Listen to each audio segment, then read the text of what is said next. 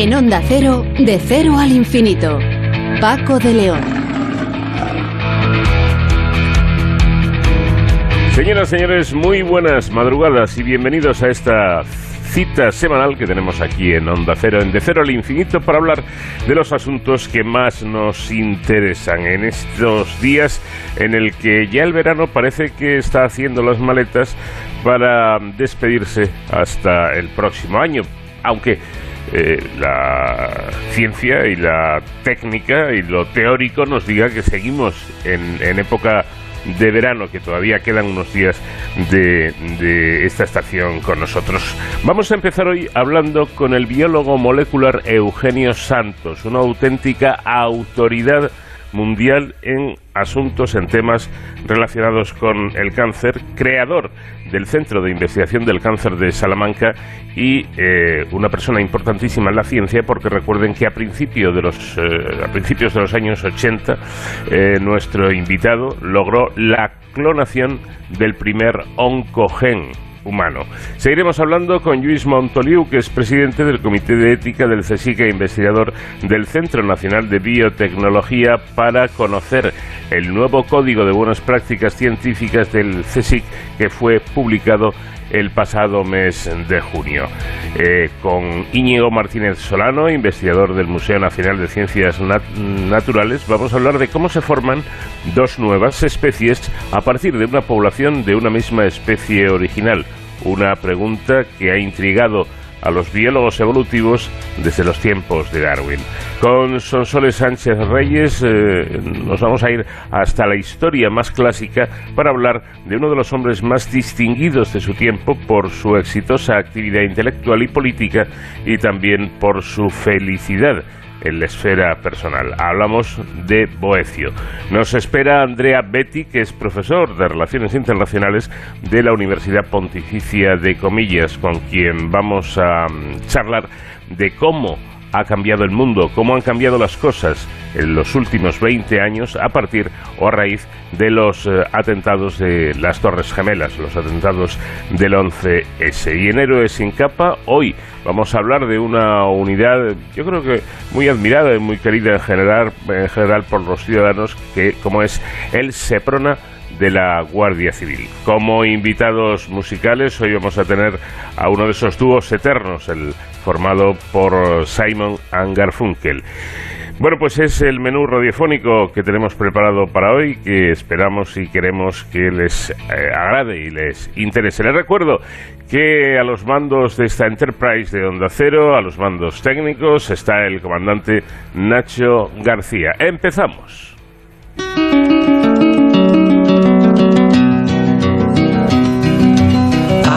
Just a poor boy, though my story is seldom told. I squandered my resistance for a pocket full of mumbles, such are promises.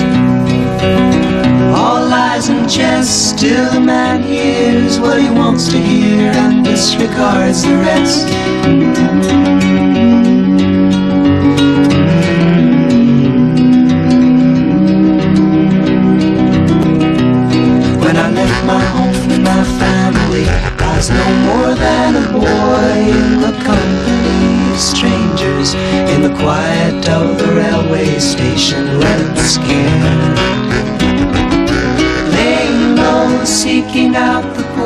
Quarters where the ragged people go, looking for the places only they would know.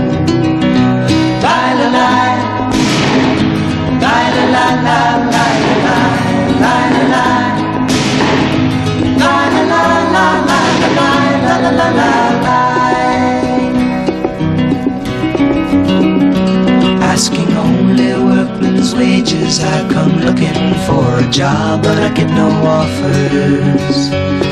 Just to come on from the wars on 7th Avenue. I do declare there were times when I was so lonesome I took some comfort there. La la la la la la la. La historia de las enfermedades graves es una historia de tragedias, ya que en su momento eran algo muy parecido a una sentencia de muerte. Poco a poco y gracias a la investigación y a la medicina, la situación se fue suavizando y muchas de estas patologías llegaron a ser controladas. Desde el cólera hasta la tuberculosis, hoy solo son un mal recuerdo que ha pasado a la historia. En otros casos, enfermedades mortales en su día, como el SIDA, han pasado de ser mortales de necesidad a ser una enfermedad crónica que hoy en día se controla con un par de pastillas al, al día. Pero, ¿qué pasa con el cáncer?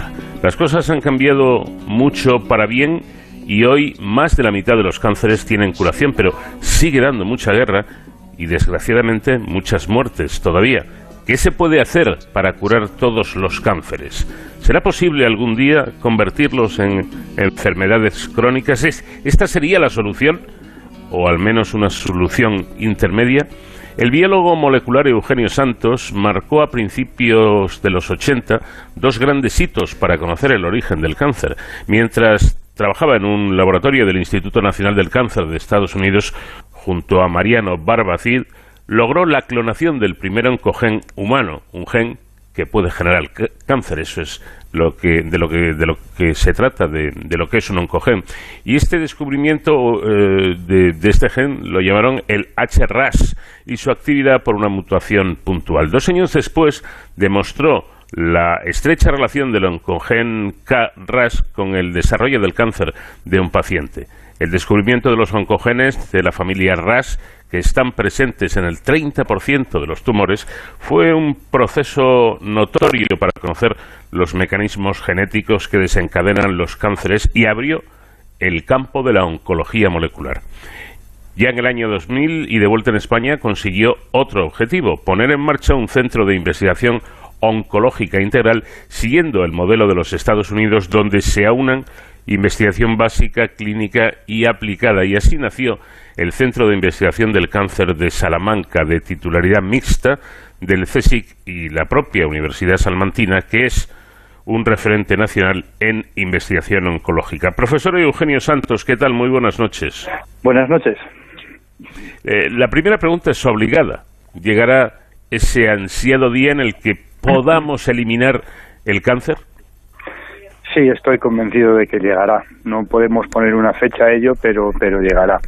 Eh, pues vamos mejorando progresivamente todos los años en supervivencia entre un 1 y un 2%, y desde hace 25 o 30 años en que la supervivencia estaba en el 30 y 30 y tantos por ciento, estamos hoy por encima del 60-65 por ciento, y este proceso de mejora va a continuar en los próximos años, quizá incluso a más velocidad de lo que ha ocurrido hasta ahora.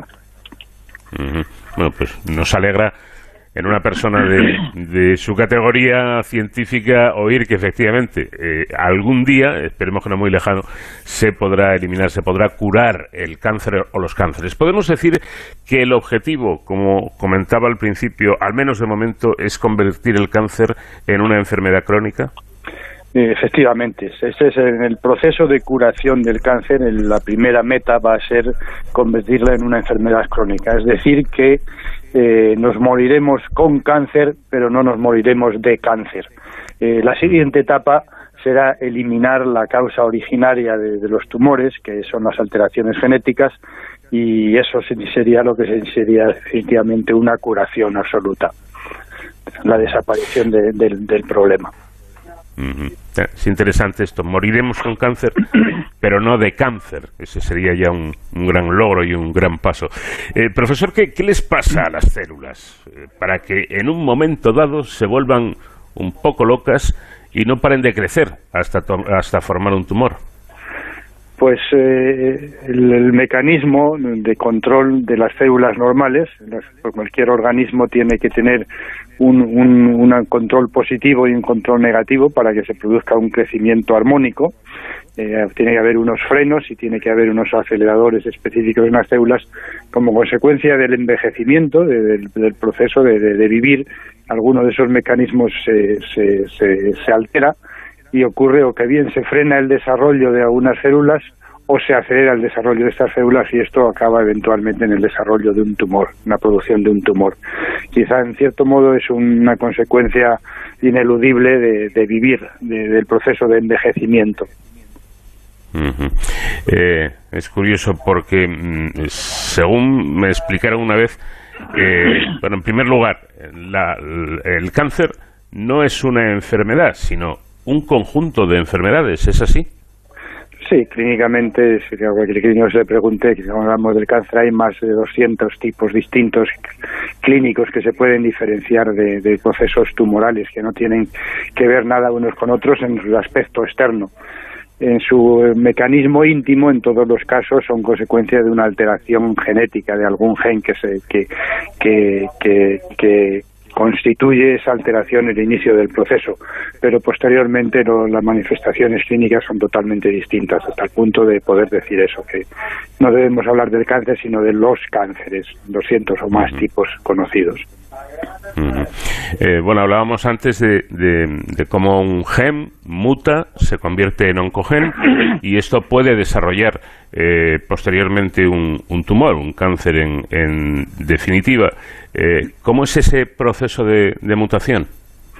Bueno, viviendo estamos expuestos en, la naturaleza a un montón de agentes mutagénicos, desde la luz ultravioleta del sol que recibimos, a agentes químicos del medio ambiente en que nos encontramos, etcétera, etcétera. Incluso los mismos alimentos, al digerirlos, pueden producir agentes mutagénicos. Todos estos agentes, nuestro material genético está expuesto a estos agentes mutagénicos a lo largo de la vida y simplemente por una cuestión estadística, estocástica, en algún momento alguno de estos agentes puede producir un daño, que es una mutación, y esa mutación pasar a las siguientes generaciones de células en nuestro organismo y eventualmente eh, a lo largo de mucho tiempo, pues esto no es una cosa que ocurre de un día para otro, pues esa mutación eh, proporciona la, aparición de un tumor a lo largo del tiempo. ¿Hay alguna predisposición para padecer cáncer? La respuesta sencilla es que el cáncer no es hereditario, no, no, no pasa de padres a hijos. Eh, realmente sí que hay una pequeña proporción, un 5 o un 10% de los tumores que, que pueden, tienen un componente hereditario genético, pero la mayoría de ellos no lo son. Lo que sí hay diferencia bastante en, la, en la, población es en la capacidad de respuesta a estos mutágenos que, que hay en el medio ambiente. en, algunos, en algunos organismos, algunos, en algunos individuos eh, responden, corrigen esas mutaciones con mucha más eficiencia que otras, y eso sí se traduce en una mayor o menor predisposición a, tumores. Es el caso concreto que dicen, hay gente que eh, el cáncer de, pulmón está asociado con el tabaco y alguien puede comentar que hay gente que ha fumado toda su vida y no ha desarrollado esos esos, esos tumores. Eh, eh, existe, la, como digo, la, una capacidad en algunos organismos, en algunos individuos, de corregir las mutaciones con más eficiencia que otros y eso se traduce en una mayor o menor predisposición a lo largo de la vida de desarrollar la, la, mm. de la posibilidad de la aparición de algún tumor. Eh, me imagino que entonces, por la explicación que usted está dando, eh, cuando el médico mm, nos recomienda o, nos dice si tenemos antecedentes familiares de, algún tipo de cáncer y nos recomienda una prueba preventiva, es por eso, por prevenir, porque aunque sea un pequeño porcentaje de, de cánceres eh, hereditarios, existir existen. Efectivamente, y esto se tiene una aplicación práctica hay un porcentaje, un 10%, un 5 10% de cánceres de mama que son tienen ese componente hereditario, también un porcentaje semejante de cánceres de colon.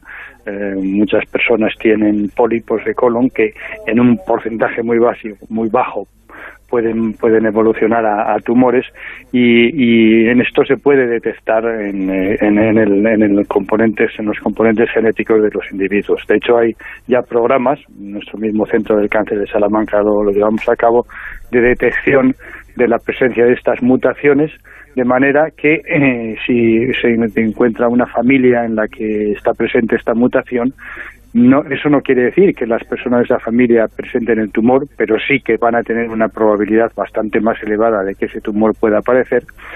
Y eh, cuando se detecta esta mutación, pues se puede hacer una, una, una actuación preventiva de los procesos tumorales. Por ejemplo, en el caso del cáncer de mama, si una familia es portadora de genes, en el gen se llama BRCA1 o BRCA2, pues, eh, pues las chicas jóvenes que, que tengan esta esta mutación, que no necesariamente tienen tumores ni tienen cáncer, eh, pueden eh, reducir la posibilidad de, la aparición de esos tumores de mama en edades futuras o en, edades ya de ancianidad eh, con tratamientos químicos, tratamientos farmacológicos que, que, reducen la actividad de los genes BRCA1 o en algunos casos incluso se ha llevado a hacer una mastectomía preventiva o una varectomía preventiva, de manera que si desaparece el órgano, pues no va a aparecer el tumor en ningún momento.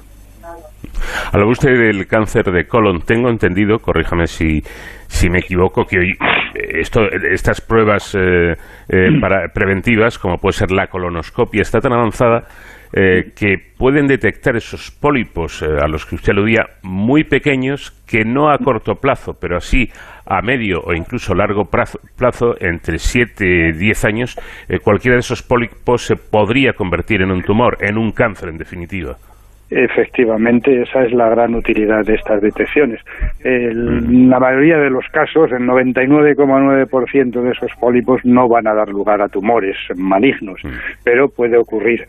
Y simplemente con eliminarlos en esa etapa premaligna, un, pólipo no es un tumor, eso hay que dejarlo muy claro, pues se elimina el pólipo, pues se elimina la posibilidad muy lejana que existe de que en el futuro ese pólipo pudiera evolucionar a formar un tumor real. Bueno, hemos aludido, ha aludido usted incluso a, esa relación que hay entre el cáncer y, la edad, el paso del tiempo. ¿no? recuerdo que su, eh, su colega Mariano Barbacid me comentó en este mismo programa esto, ¿no? Que el cáncer va asociado a la edad, de manera, decía Barbacid, que si viviéramos 200 años, todos moriríamos de cáncer. Es, es, entonces el envejecimiento, podríamos decir, la causa del problema celular eh, que, a su vez causa esta enfermedad o estas enfermedades? Sí, es el, origen inicial del cáncer, como dices, es una mutación, una lesión, un daño que sufre nuestro material genético. A lo largo de la vida vamos estando expuestos a distintos mutagénicos, distintos agentes que producen ese daño genético. Pues eh, cuanto más vivimos, cuanto más tiempo vivimos, más tiempo tenemos estadísticamente para estar expuesto a estos agentes mutagénicos de manera que eventualmente en algún momento pues se podrían producir esas lesiones que darían lugar a los tumores. Por eso se dice que el cáncer pues está es íntimamente ligado al proceso de envejecimiento. Eh, el estar mucho tiempo expuesto a los agentes mutagénicos, que necesariamente tenemos que estarlo, porque en la naturaleza existen todos esos agentes mutagénicos, como digo, desde la luz ultravioleta del sol, a productos químicos que hay en el medio ambiente, a productos químicos que se aparecen, por ejemplo, en nuestro proceso de, digestión, en el colon, etcétera, etcétera. Todo esto, la, la, progresiva acumulación de, estos agentes mutagénicos y la exposición a los mismos, pues acaba siempre dando lugar a algún tipo de estas mutaciones que tienen la capacidad de desarrollar un proceso tumorogénico a la larga. Pero, eh, claro, alguien se preguntará, como yo mismo me lo estoy haciendo ahora, eh, ¿existe, por desgracia, el cáncer infantil? ¿Qué es lo que pasa en estos casos? ¿Qué ocurre? Porque estos niños, que son eso, niños, a veces de muy corta edad, mm, pueden desarrollar un cáncer? Esta es precisamente, aquí es donde hay la gran incidencia de ese pequeño porcentaje de tumores que son hereditarios. Se requiere una mutación que en estos casos hay niños, por, ejemplo, retinoblastoma, que aparecen o, nacen ya con algún tumor en, la, en, el ojo o lo desarrollan muy tempranamente. Esto ocurre porque reciben la, una estas mutaciones eh, eh, se, se, recibe la mutación por parte del padre y por parte de la madre. Cuando los dos, los dos, eh, los dos genes, un gen materno y un gen Mm, y un gen paterno están mutados al llegar al, al, pasar al, cigoto, al, al, hijo que, que, se origina de ellos y se produce inmediatamente el proceso tumoral. Eso no es lo que ocurre normalmente en la naturaleza, porque normalmente solo muta uno, uno de los genes a lo largo de la vida. Pero en el caso concreto de estos tumores infantiles, como digo, nefroblastoma, retinoblastoma, esto es lo que ocurre. Y están asociados específicamente con estas formas hereditarias que, que se se, recibe el fenotipo tumoral por parte del padre y de la madre. Bueno, pues todo tiene su explicación y aquí, aquí está la que nos ofrece nuestro invitado sobre este caso, estos casos de cánceres infantiles. Profesor, ¿cuáles han sido los mayores avances en biología molecular del cáncer en las últimas dos décadas? Bueno, pues el, primer gran avance en los ya quizás extendiendo un poco más a tres o cuatro décadas, hace tres décadas, fue demostrar efectivamente que el origen de todos los tumores estaba en alguna mutación de algún tipo de gen. Eso fue un avance conceptual muy importante porque hasta entonces no se conocía cuál era el origen real de los tumores. Eso fue un avance a nivel, digamos, un cambio de entendimiento copernicano sobre, el, sobre el cáncer. Posteriormente ha habido avances tecnológicos enormemente importantes como la PCR, la reacción de polimerasa en cadena, que permite eh, la secuenciación masiva de genes, cosa que no era posible hace 20 años. Eh, últimamente las técnicas de edición genética de CRISPR. Estos avances tecnológicos han permitido pues llevar a, la práctica clínica aquellos avances conceptuales que hace 25, 30 años solo los teníamos como conceptuales en el laboratorio, pero no los podíamos aplicar a un paciente. Ahora, con estos avances tecnológicos, aquellos conocimientos se pueden aplicar a diagnosticar a detectar la presencia de estas mutaciones en muestras de un, de un, de un paciente de un día para otro, lo cual es fantástico, o, o, a, diseñar nuevos tratamientos, cosa que tampoco era posible hacer hace, hace escasamente 20 años. Bueno, parece que, que, uno de los grandes obstáculos en investigación sobre el cáncer es trasladar la investigación básica a la práctica clínica. ¿Cómo se puede superar esta brecha? Efectivamente, ese es el, gran reto de, la investigación en el momento actual, la oncología traslacional, trasladar los resultados de la investigación del laboratorio a la práctica clínica. Como digo, estos avances tecnológicos, detección en PCR, secuenciación masiva, diseño de nuevos fármacos, que era algo que, era exclusivamente accesible a muy pocos, a muy pocos laboratorios reducidos, a un número reducido de laboratorios en todo el mundo hace años, ahora son, están disponibles a prácticamente cualquier laboratorio de cualquier hospital eh, que, se precie en, en, el mundo, en el mundo civilizado.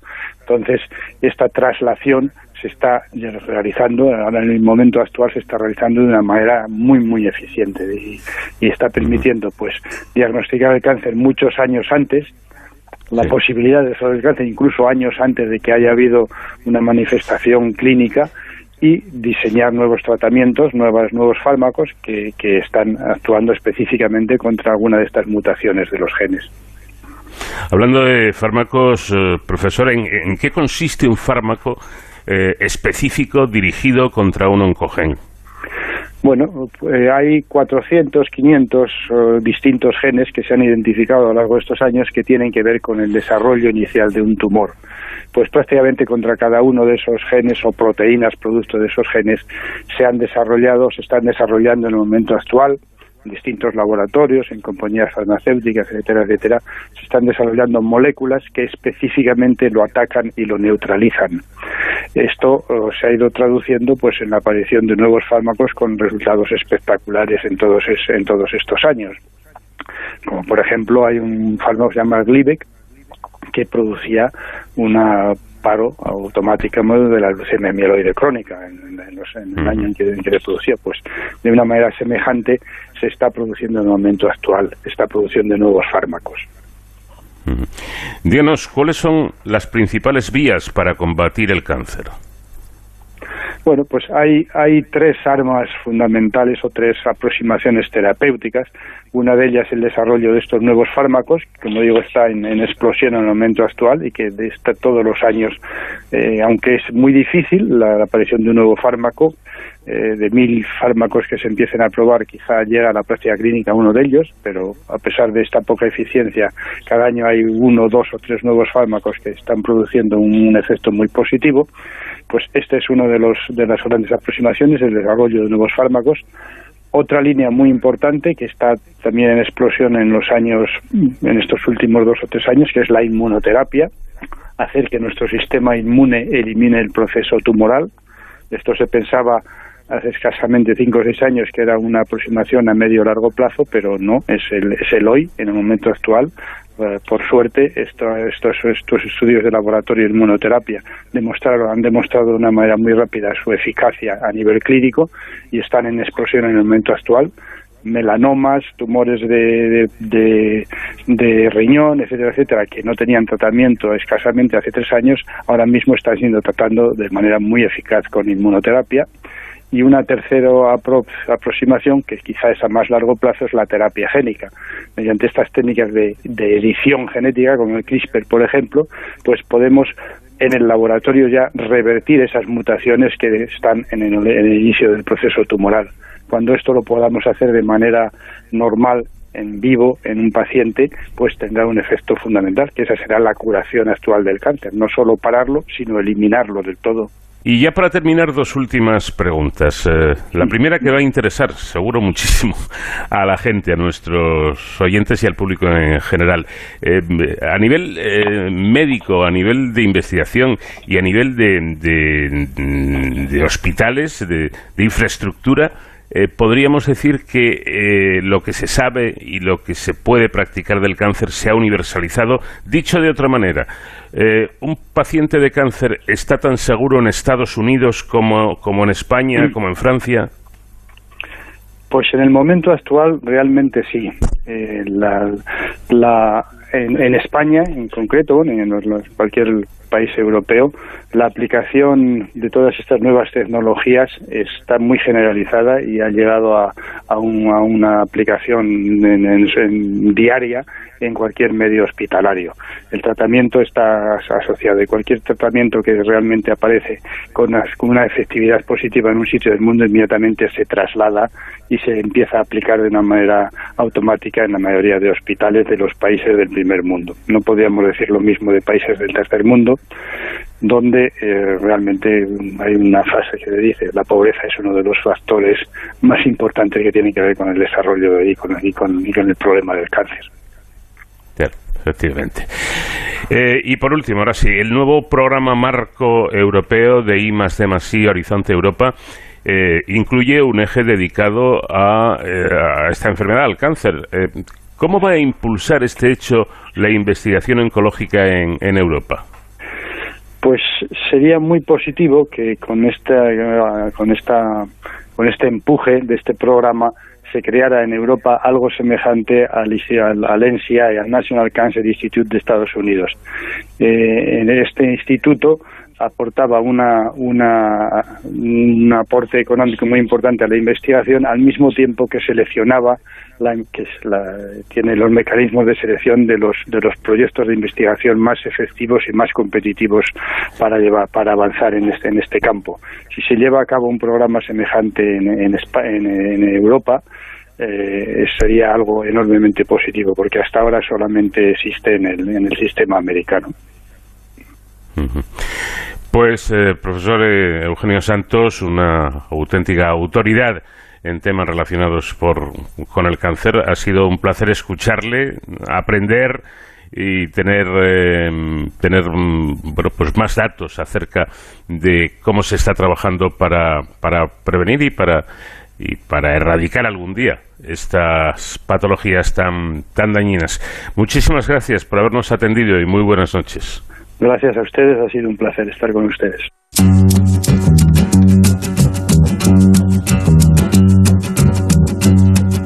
Vamos de cero al infinito en onda cero. Paco de León.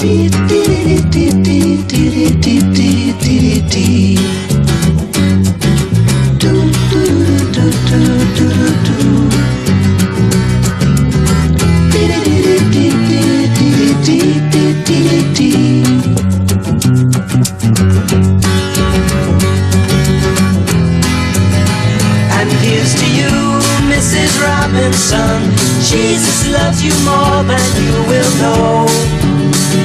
Whoa, whoa, whoa. God bless you, please, Mrs. Robinson. Heaven holds a place for those who pray. Hey, hey, hey. Hey, hey, hey. We'd like to know a little bit about you for our files to help you learn to help yourself. Look around you, all you see are sympathetic eyes. Stroll around the grounds until you feel at home. And here's to you, Mrs. Robinson. Jesus loves you more than you will know. Whoa, whoa, whoa. God bless you, please, Mrs. Robinson. Heaven holds a place for those who pray. Hey, hey, hey. Hey, hey, hey.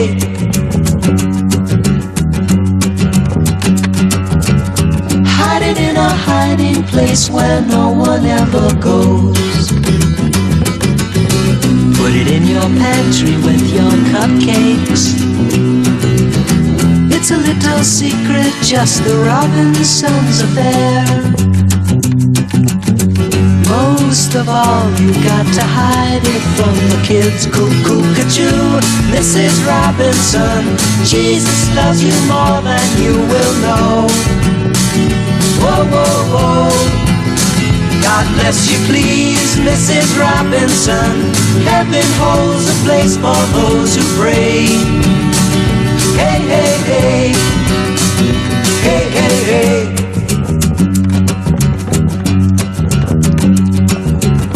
Sitting on a sofa on a Sunday afternoon.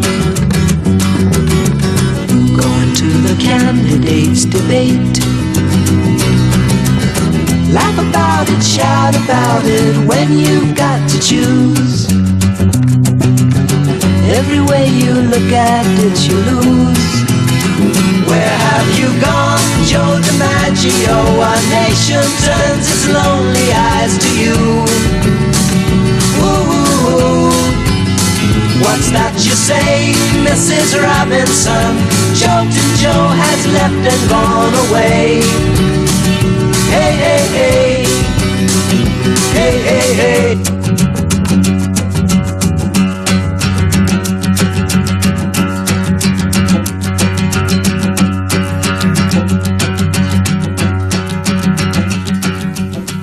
Consejo Superior de Investigaciones Científicas, SIC, publicaba ya por el mes de julio su nuevo Código de Buenas Prácticas Científicas con una edición más completa y revisada que se presentaba eh, para sustituir a la anterior que databa del año 2011. El nuevo código desarrolla los aspectos del trabajo científico entre los que destacan los que atañen a la investigación con seres humanos, con animales y a la seguridad y la salud de los investigadores y del resto de la sociedad, así como la protección del medio ambiente. El documento también aborda las tareas de comunicación de la ciencia desempeñadas por los investigadores. Luis Montoliu es presidente del Comité de Ética del CSIC e investigador del Centro Nacional de Biotecnología. ¿Qué tal, Luis? Buenas noches. Hola, buenas noches. Encantado de comentar con vosotros este nuevo código, este nuevo código deontológico que nos hemos dado los investigadores de nuestra institución, del CSIC.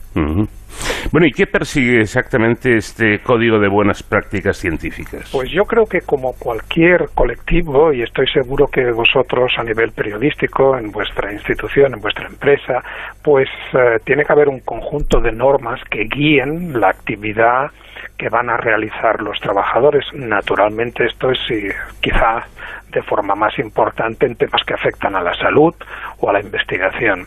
Estos son los códigos de buenas prácticas científicas, del cual, como bien has dicho, el anterior que databa de hace 10 años, 2011, consideramos que en 10 años han ocurrido una serie de avances en la ciencia y de actualizaciones que merecían ser trasladadas a este nuevo código y en él lo que pretendemos es guiar la actividad científica en todo su contenido, desde el liderazgo, desde las colaboraciones, desde que se imagina, se crea un determinado proyecto o experimento, desde que se producen los resultados, hay que protegerlos, cómo se evalúan, cómo se diseminan, cómo se ejecutan y en todo lo que queremos es asegurar pues la máxima calidad en toda la investigación que salga de nuestra institución y no menos importante el prevenir pues las prácticas inadecuadas, la mala praxis.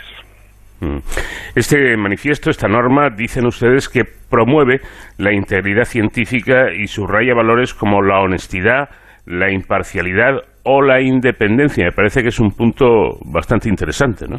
Absolutamente. La integridad científica es poco más o menos lo, más importante que tenemos los investigadores, ¿no? Sobre todo aquellos investigadores como los que pertenecemos al CSIC, que son que son instituciones públicas de investigación que nos debemos a la sociedad, que pues que funcionamos a cargo de los presupuestos generales del Estado y que por supuesto tenemos un deber de responsabilidad, de tenemos un deber de objetividad, de imparcialidad, de transparencia y de y de y de independencia, ¿no? De diligencia, de respeto, del reconocimiento del trabajo de otros y sobre todo de honestidad para que lo que podamos aportar en ayuda a la sociedad que siempre pues nos va a plantear problemas o nos va a plantear preguntas que vamos a intentar responder o retos de investigación que vamos a tener que afrontar para que siempre, siempre lo hagamos desde la mayor credibilidad posible. Bueno, un centro de investigación es también un centro de formación y ustedes lo resaltan en este nuevo código eh, advirtiendo, recordando las obligaciones que adquieren los tutores con respecto a sus discípulos o, personal investigador en, formación. Es trasladar no solamente el conocimiento técnico, sino también el, el eh, conocimiento ético, ¿no? Efectivamente, efectivamente, creo que es una labor importantísima la que se recuerda en este código y es una responsabilidad también de la institución que tiene que poner en manos de sus trabajadores, en este caso de investigadores, tanto los ya formados seniors como los que están en proceso de formación, pues todos aquellos elementos formativos que le permitan a todas estas personas realizar esa actividad científica pues de acuerdo a los máximos estándares. Y aquí quiero resaltar que en el ejercicio del liderazgo de la, de la supervisión del trabajo, pues las obligaciones atañen no solamente a aquellos investigadores o investigadoras que son los mentores, que son los responsables de un laboratorio, sino también obligaciones que atañen a los, los alumnos o los estudiantes que están en formación, ¿no? Para el primer eh, grupo, pues habría que resaltar pues el hecho de ser ejemplares, ¿no? Tanto a nivel profesional, el hecho de separar los ámbitos profesionales de los ámbitos personales, el proveer a las personas de las cuales somos responsables de todos aquellos elementos que, les permitan formarse y el promover el diálogo y la confianza y el monitorizar, ¿no? el supervisar pues el, el, buen trabajo que estén realizando y desde el punto de vista de los estudiantes pues tienen que tienen que comprometerse a realizar el trabajo que le tienen asignado, al seguir las, los dictados y las recomendaciones de este código, el, el cumplir, como no puede ser de otra manera, todas aquellas normas y leyes y que afectan a nuestro trabajo de investigación, al participar, el colaborar, el depositar todos aquellos materiales y datos que se generen de una manera que sean accesibles al resto de la comunidad científica. En definitiva, una serie de recomendaciones que, como suelo decir yo en mis clases cuando hablo de estos temas, pues parecen y realmente son de sentido común, pero que hay que poner negro sobre blanco porque hay que recordar a todas las personas. A mí me parece esencial que cualquier investigador o investigadora joven que empiece su trabajo en investigación en nuestro país, en particular en nuestra institución, al menos una vez en su trayectoria profesional alguien le hable, alguien le explique que no todo es posible, que no se puede hacer todo, que hay unas normas, que hay un marco regulatorio que rige y que lo tenemos que conocer y lo tenemos que cumplir.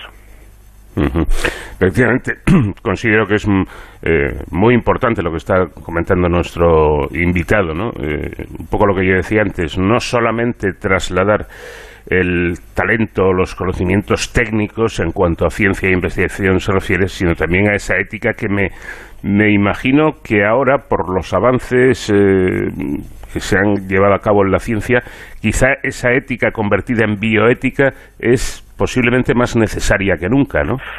Siempre lo ha sido, pero ahora es más importante que nunca. No solamente tenemos que hacer buena ciencia, sino que tenemos que hacer buena ciencia de acuerdo con la normativa y la legislación vigente que nos exige pues eh, tener en cuenta pues una serie de normativas que como decías al principio de esta entrevista afectan pues a nuestro trabajo en la cual de investigación en la cual pueden participar personas humanas eh, el hecho de que tenemos que respetar la dignidad humana la participación de, de personas de pacientes o de voluntarios en los ensayos clínicos es un claro ejemplo de lo que tenemos que tener en cuenta contando siempre con el consentimiento informado con la voluntariedad de la participación en estos mismos ensayos pero también por ejemplo en lo que afecta al uso de animales en experimentación, ¿no?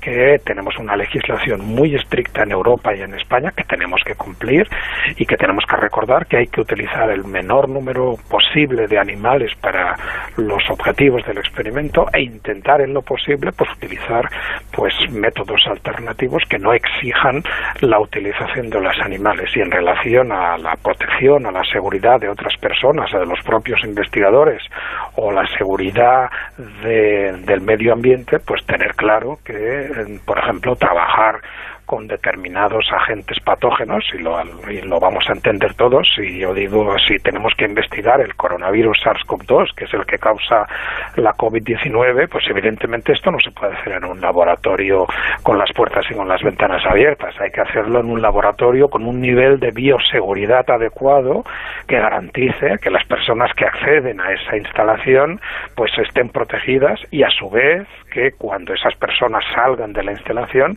no se lleven, no arrastren ningún resto de ese patógeno que pudiera infectar al resto de personas del centro o al resto de la población. Entonces, estas son obligaciones muy importantes del ámbito de la bioética que hay que seguir respetando.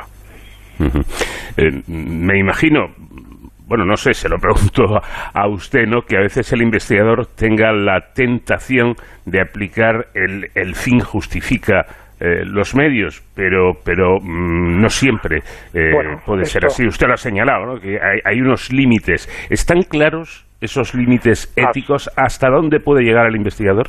Bueno, claro que están, están muy bien definidos y muy claros y en realidad pues una de las labores eh, no siempre agradable que tenemos en los comités de ética es precisamente velar por el cumplimiento de todas estas normas y velar e investigar pues cualquier intento de violación de esa integridad científica, ¿no? Cualquier intento de mala praxis que intente tomar atajos o que no tenga en cuenta aspectos importantes que han tenido que, que incorporarse en la investigación y no se han incorporado y netamente pues entre los más señalados, lo que representa, lo que entendemos como conducta inadecuada, conducta inaceptable en investigación, pues son la fabricación, o sea, la invención de los resultados, la falsificación de los mismos y el plagio de los resultados, que también ha habido durante esta investigación COVID. A nivel mundial son centenares de miles los artículos que se han publicado con investigaciones, pero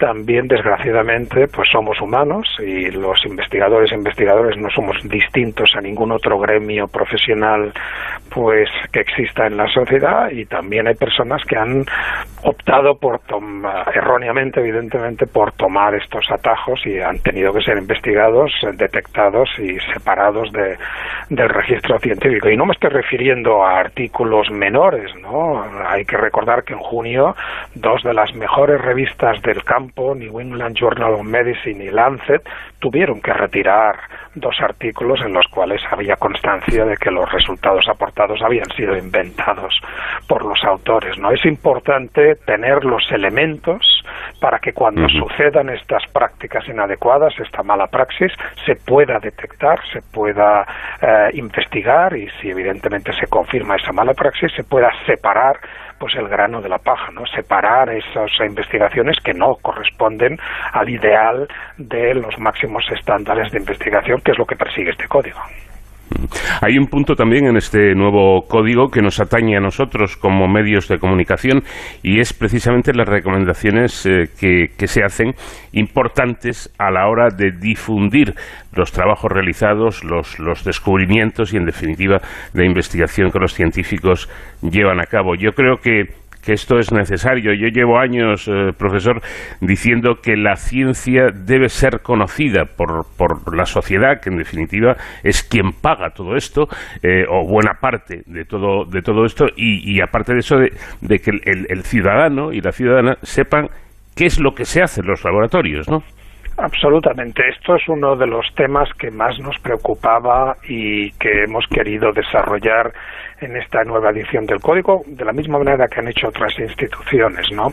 Creo que especialmente desde las instituciones de ciencia pública como el CSIC tenemos una responsabilidad, claro, evidentemente los investigadores e investigadoras que lo formamos el CSIC, pues tenemos el conocimiento y ese conocimiento lo tenemos que compartir adecuadamente a la sociedad y atender vuestras llamadas desde el ámbito de los medios de comunicación cuando nos acercáis a vosotros, pero lo que tenemos que ser es muy responsables para no comprometer la imagen o la credibilidad de nuestra institución.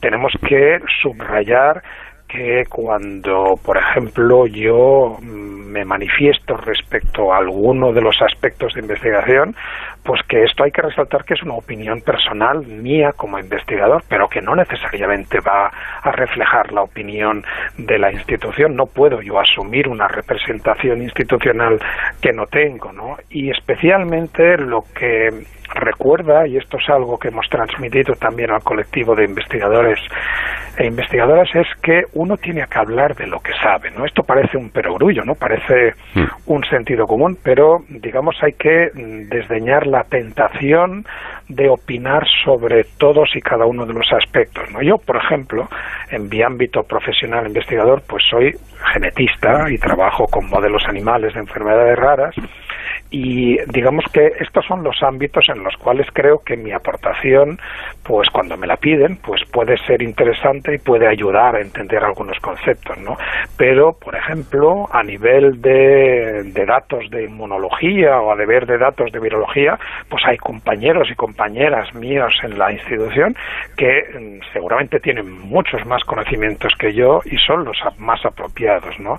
Y es importante que, que cuando alguno de los investigadores de nuestra institución pues eh, tiene la oportunidad de tener un micrófono, estar en un programa de televisión o escribir un artículo, pues que eh, reflexione y tenemos esa responsabilidad de decir, vamos a ver, de este tema, ¿qué es lo que yo puedo aportar en base a mi experiencia demostrada? Y si no puedo aportar nada y si mi opinión no va a, ayudar a esclarecer un tema, pues eh, casi mejor es no participar en esas en esas manifestaciones y recomendar al periodista, recomendar, recomendaros pues que contacten con la persona más adecuada. Y esto de nuevo, pues eh, fíjate que lo he repetido varias veces en esta entrevista, de nuevo es algo que es sentido común, pero es algo que hay que recordar. Y es algo que los estudiantes de doctorado, los que se inician en el proceso de investigación, tienen que ver y tienen que incorporar dentro de su acervo de elementos que les van a ayudar a desarrollar su futura tarea investigadora para que la puedan realizar de la mejor manera, desde la excelencia y desde, desde el mayor cumplimiento de estos, de estos códigos de, buenas prácticas científicas. Bueno, pues ha sido un somero repaso de, lo que es este código de buenas prácticas científicas que incluye otros puntos como, por ejemplo la igualdad de, género. Parece, parece que es tan evidente, ¿verdad? Que lo que cuenta es el talento. Hay que, promover pues eh, temas de igualdad, hay que promover la inclusión de género en las perspectivas en ciencia, hay que generar oportunidades para todo el mundo sin ningún tipo de discriminación. Efectivamente. Pues Luis Monteliu, presidente del Comité de Ética del CSIC e investigador del Centro Nacional de Biotecnología, ha sido un placer, como siempre, hablar con usted y le agradezco mucho que haya atendido nuestra llamada. Muchas gracias. Hasta la próxima.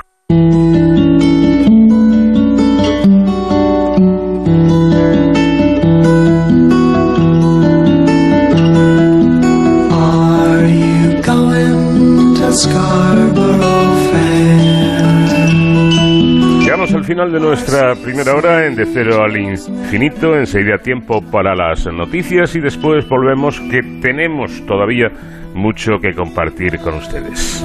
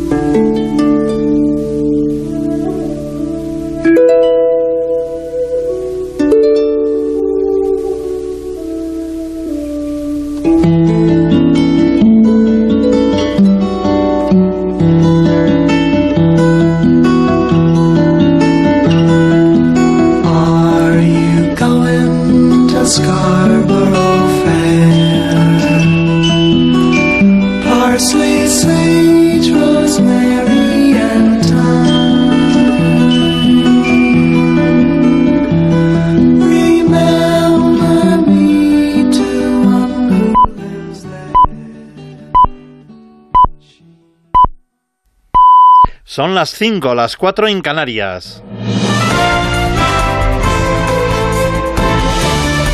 Noticias en Onda Cero. Hola, buenas noches. Más de un millar de personas se encuentran desalojadas por culpa del incendio de Sierra Bermeja en la provincia de Málaga. Son varios los municipios afectados y se habla ya de más de 3.600 hectáreas quemadas y que ha causado la muerte de un bombero forestal. Se han retirado los efectivos de tierra. El presidente de la Junta de Andalucía, Juan Manuel Moreno Bonilla, ha asegurado que hay indicios bastante claros de que el fuego ha sido provocado y ha pedido en la brújula de Onda Cero que el Código Penal se modifique y los culpables sean llevados ante la justicia. Y Yo quiero recordar que ayer perdió la vida un servidor público como consecuencia de este incendio, que muchas personas están perdiendo su patrimonio y, y también un patrimonio natural que ya no va a poder disfrutar mis hijos, ni van a poder disfrutar los hijos de otros andaluces, que llevaban allí, algunos pinos mm, tenían 150 años y que han desaparecido. Entonces, yo creo que yo abro, vamos, yo pido abrir un debate, debate sereno, por supuesto, pero riguroso, para que eh, el Código Penal se modifique y este tipo de, de, de, en fin, de asesinos, porque al final son asesinos, este tipo de asesinos se le ponga ante la justicia y cumplan y sean responsables de, de las cosas que se están haciendo, ¿no? El presidente de Estados Unidos, Joe Biden, acaba de llamar a la unidad en su país y a dejar atrás el miedo en un mensaje grabado en vídeo con motivo del vigésimo aniversario de los atentados del 11 de septiembre que se conmemora en el día de hoy. Esperemos que 20 años después el recuerdo de tu familiar te haga sonreír, aunque sin duda te hará llorar. En los días que siguieron al 11 de septiembre de 2001 vimos heroísmo en todas partes, en lugares esperados e inesperados. También vimos algo raro, un verdadero sentido de unidad nacional. El precio medio de la electricidad en el mercado mayorista se mantiene por segundo día consecutivo por encima de los 150 euros megavatio hora y hoy se va a pagar a 150,78 euros. Hoy el precio va a oscilar entre los 165 euros que se va a alcanzar de máximo en el tramo de las 9 a las 10 de la noche y los 120,48 que se van a registrar en el tramo de 5 a 6 de la tarde. La vicepresidenta del gobierno, Yolanda Díaz, le recuerda a su presidente, al presidente del gobierno Pedro Sánchez, el compromiso adquirido de bajar el recibo de la luz. Es el gran problema de las rentas, eh, bueno, de los autónomos y de las pequeñas empresas. No olvidemos que son pequeños profesionales a los que el impacto de la luz les está generando enormes problemas. Es un enorme problema también para las grandes empresas, las electrointensivas, este sector que consume, como sabe, muchísima energía y sin lugar a dudas está dificultando que la recuperación sea justa. Por tanto, es un elemento de centralidad y me quedo con que el presidente del Gobierno se ha comprometido a eh, bajar la factura de la luz antes de que acabe el año. En página económica, el déficit ha caído un 4% del Producto Interior Bruto de nuestro país, lo que supone una corrección del 30% respecto al mismo periodo del año 2020, Carmen Sabido.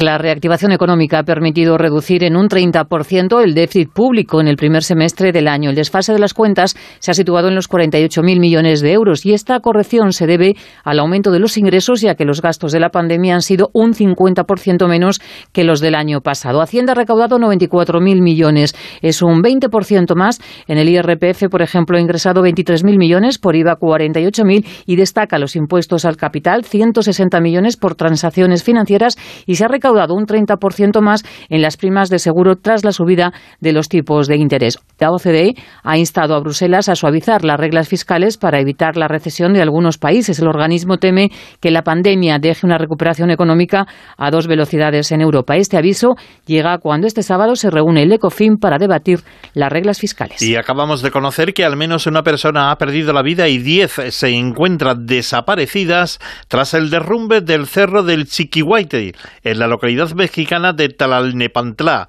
al norte de la Ciudad de México, según ha confirmado el alcalde del municipio, Raciel Pérez. Las autoridades locales han pedido a la población que se queden en casa y no acudan a la zona. Y en la información deportiva estamos en el quinto set de las semifinales del US Open de tenis, donde Djokovic va venciendo por 5 a 2. El resultado hasta el momento es de dos sets iguales para cada uno, Djokovic y Esveré. Esveré ganó el primero por 6-4, perdió el segundo y el tercero por 6-2 y 6-4, ganó el cuarto juego 6-4 y en el quinto set se encuentra ahora mismo Djokovic ganando 5-2 y con 15 a 0 a su favor. Las noticias vuelven a la sintonía de Onda Cero cuando sean las 6, las 5 en Canarias y siempre actualizadas en nuestra página ondacero.es. Síguenos por internet en ondacero.es.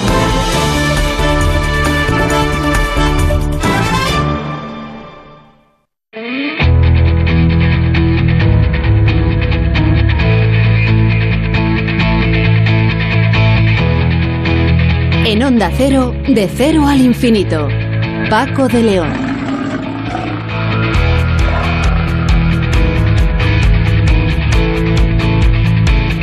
Abrimos la segunda hora de nuestro programa, esta cita semanal de, de, cero al infinito, y lo vamos a ver hablando con Íñigo Martínez Solano, que es investigador del Museo Nacional de Ciencias Naturales, con quien vamos a hablar de cómo se forman dos nuevas especies a partir de las poblaciones de, una misma especie original. Una pregunta que ha intrigado a los biólogos evolutivos desde los tiempos de Darwin, nada más y nada menos.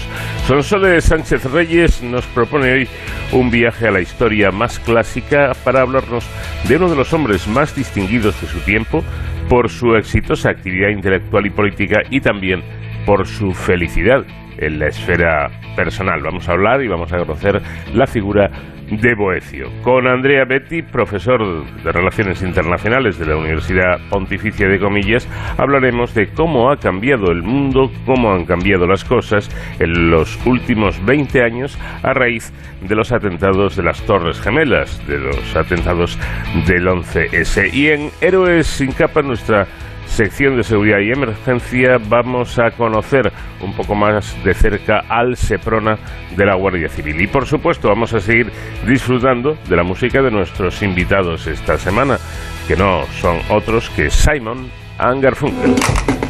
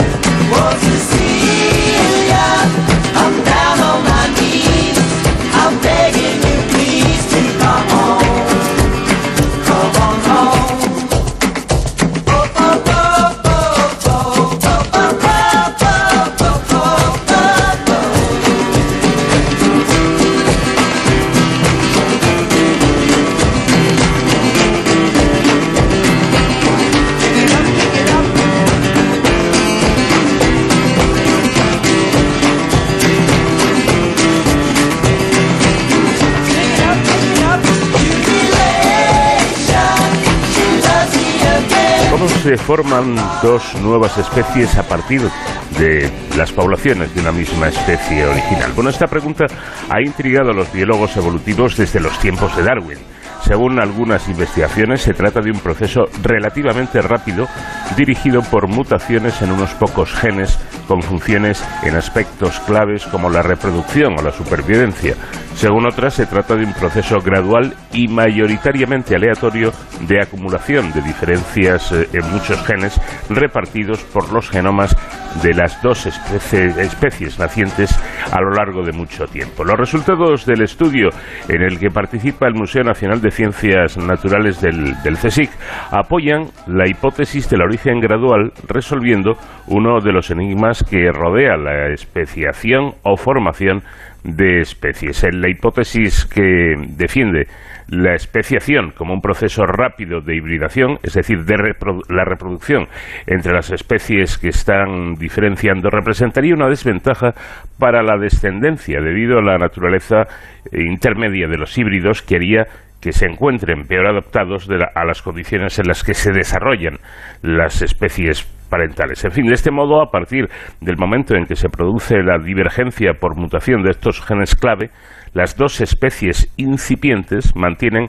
las características que las diferencian y siguen acumulando cambios en casi total aislamiento reproductor. De todo ello vamos a hablar con Íñigo Martínez Solano, que es investigador del Museo de Ciencias Naturales. ¿Qué tal, Íñigo? Buenas noches.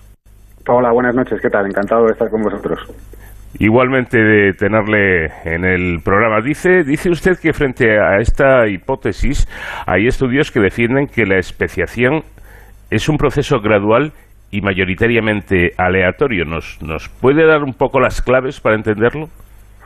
Sí, en realidad el, el, misterio un poco de, la, de, la, formación de nuevas especies, ¿no? Eh, pues sí tiene, tiene varias posibles explicaciones, ¿no? Y, de hecho, bueno, nosotros lo que hemos hecho ha sido trabajar con, con el grupo de los, de los anfibios anuros, es decir, con, con las ranas y los sapos europeos, mm. y, lo que hemos visto es que en este caso concreto, en este, este, estos sistemas de estudio, el modelo que mejor explica lo que, lo que vemos en la naturaleza es, esta acumulación gradual de, de pequeñas eh, mutaciones repartidas un poco por todo el, genoma que con, la, con el paso del tiempo pues van, van haciendo que pues que esas, eh, esas dos especies nacientes que generalmente por un proceso de, aislamiento geográfico, o sea, es decir, estas, esta, tendríamos una población ancestral que queda dividida, pues, eh, por ejemplo, a los dos lados de, pues, de una, un sistema montañoso.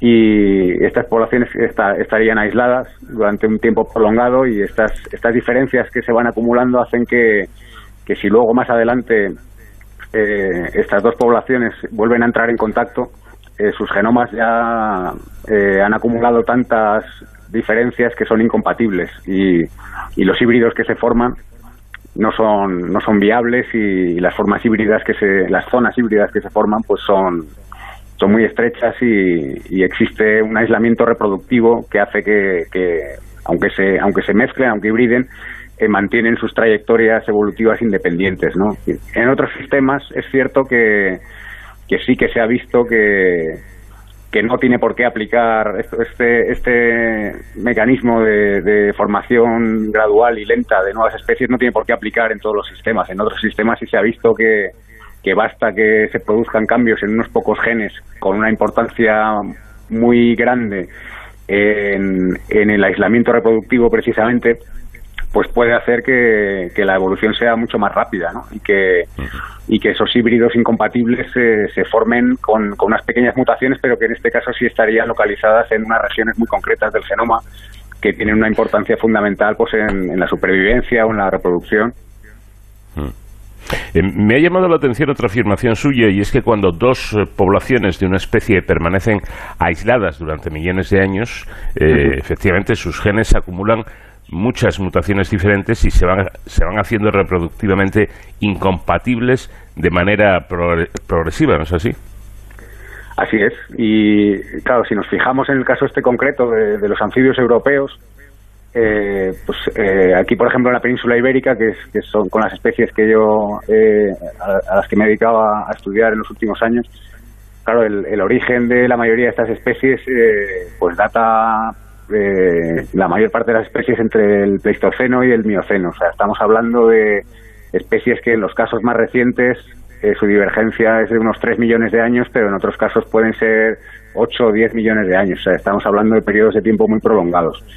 Además, en el caso de los anfibios, eh, hay otra circunstancia que, que ayuda a explicar ¿no? este, este proceso así más lento de especiaciones, que son animales que tienen una capacidad de dispersión muy, muy pequeña que apenas no son no son como las aves que pueden recorrer grandes distancias en, pocas generaciones, sino que bueno mm. tienden a estar pues eh, asociados a, a sus puntos de reproducción y, y, se desplazan realmente muy poco, ¿no? Y morfológicamente no, no, no cambian y, y esto hace que bueno pues esta que si surge una barrera geográfica como puede ser un gran río o una, una cordillera pues pues empiezan a diferenciarse muy muy rápidamente, bueno, muy rápidamente, muy rápidamente no, pero pero van acumulando esas mutaciones y, claro, pues en periodos de tiempo prolongados como, como los que mencionábamos de, pues, desde el Mioceno, pues se forman nuevas especies así casi casi sin querer, podríamos decir, ¿no?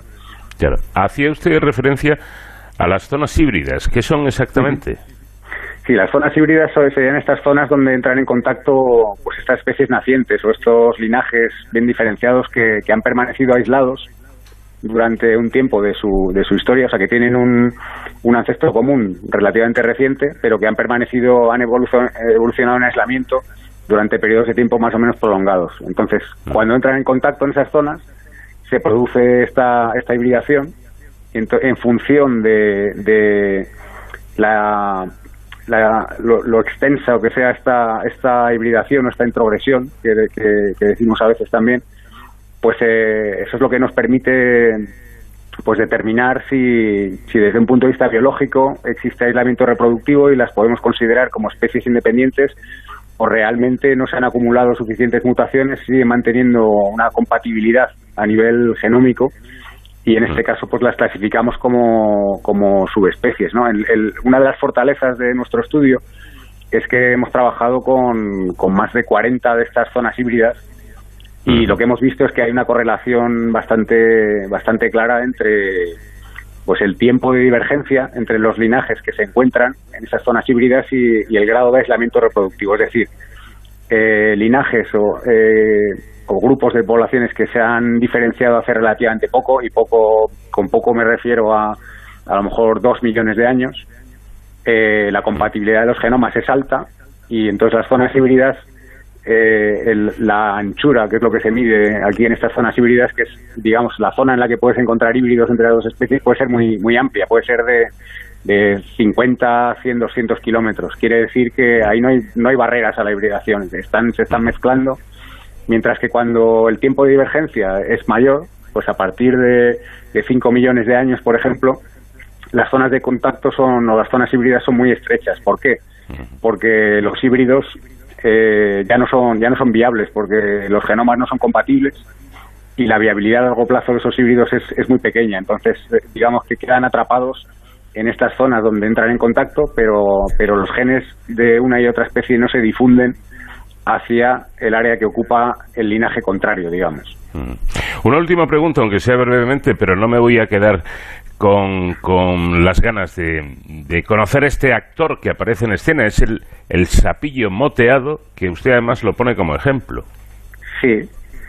Sí, bueno, ya decía, en, la península ibérica tenemos la suerte de tener una diversidad muy alta de, y muchos endemismos, ¿no? Y, mm. esto nos ha permitido, pues, pues, eh, pues estudiarlos como, como casos independientes. Y el caso de los, de los sapillos moteados es muy interesante porque hasta hace poco, pocos años, bueno, hasta, hasta el año 2000, se consideraba que existía una única especie en la península ibérica. En el año 2000 se describió una especie que es endémica del sur de la península, que se llama Pelodites ibericus, y el resto pues se siguió considerando como una única especie hasta que recientemente pues se vio que había una diferenciación ahí entre por lo menos otros tres grupos de poblaciones que parecían merecer eh, considerarse como especies independientes, ¿no? Y ha sido precisamente el análisis de, las zonas híbridas de, de estas eh, nuevas especies lo que ha permitido ver que algunas de ellas sí que cumplían este requisito de, formar zonas híbridas muy estrechas con aislamiento reproductivo, por lo cual se podían considerar como especies independientes. Y aquí tendríamos el caso de, de una especie que hemos que describimos hace unos años que es endémica, es, es uno de los pocos endemismos de vertebrados de Portugal, en este caso, y en cambio otra especie que se había descrito para, para el noreste de la península ibérica, en, Cataluña y, buena parte de, Francia y parte del noroeste de Italia, pues esta formaría una zona de contacto muy amplia con la especie que está presente en, pues un poco en, en las dos mesetas eh, y en Levante. Esa zona de contacto tan amplia de más de 100 kilómetros, pues nos ha hecho reconsiderar un poco la, la sistemática del grupo y, considerarlas a nivel subespecífico en este caso.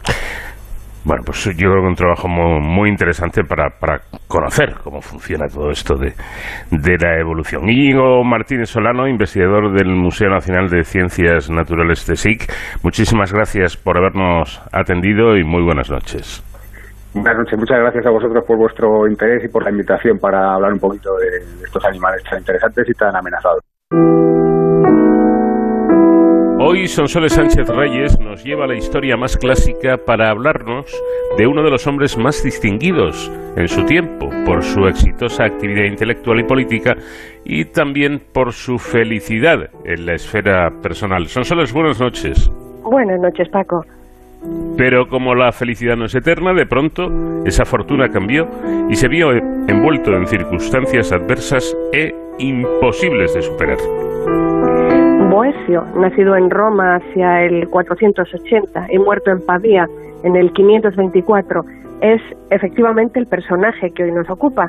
Dejó escritas sus reflexiones al respecto y la difusión de este texto convirtió a su autor en la mayor autoridad filosófica del milenio posterior, ejerciendo una poderosa influencia en grandes figuras como Boccaccio, Dante o Chaucer. Este filósofo, de nombre Anicio Manlio Torcuato Severino Boecio, conocido como Boecio, nació en Roma en torno a ese año de 480, que fue entre la caída del Imperio Romano y el surgimiento de los primeros reinos bárbaros germanos. No obstante las invasiones, la cultura romana sobrevivió en estudiosos. Era de la ilustre familia consular de los Anicio, que en el siglo V había dado dos emperadores y un papa.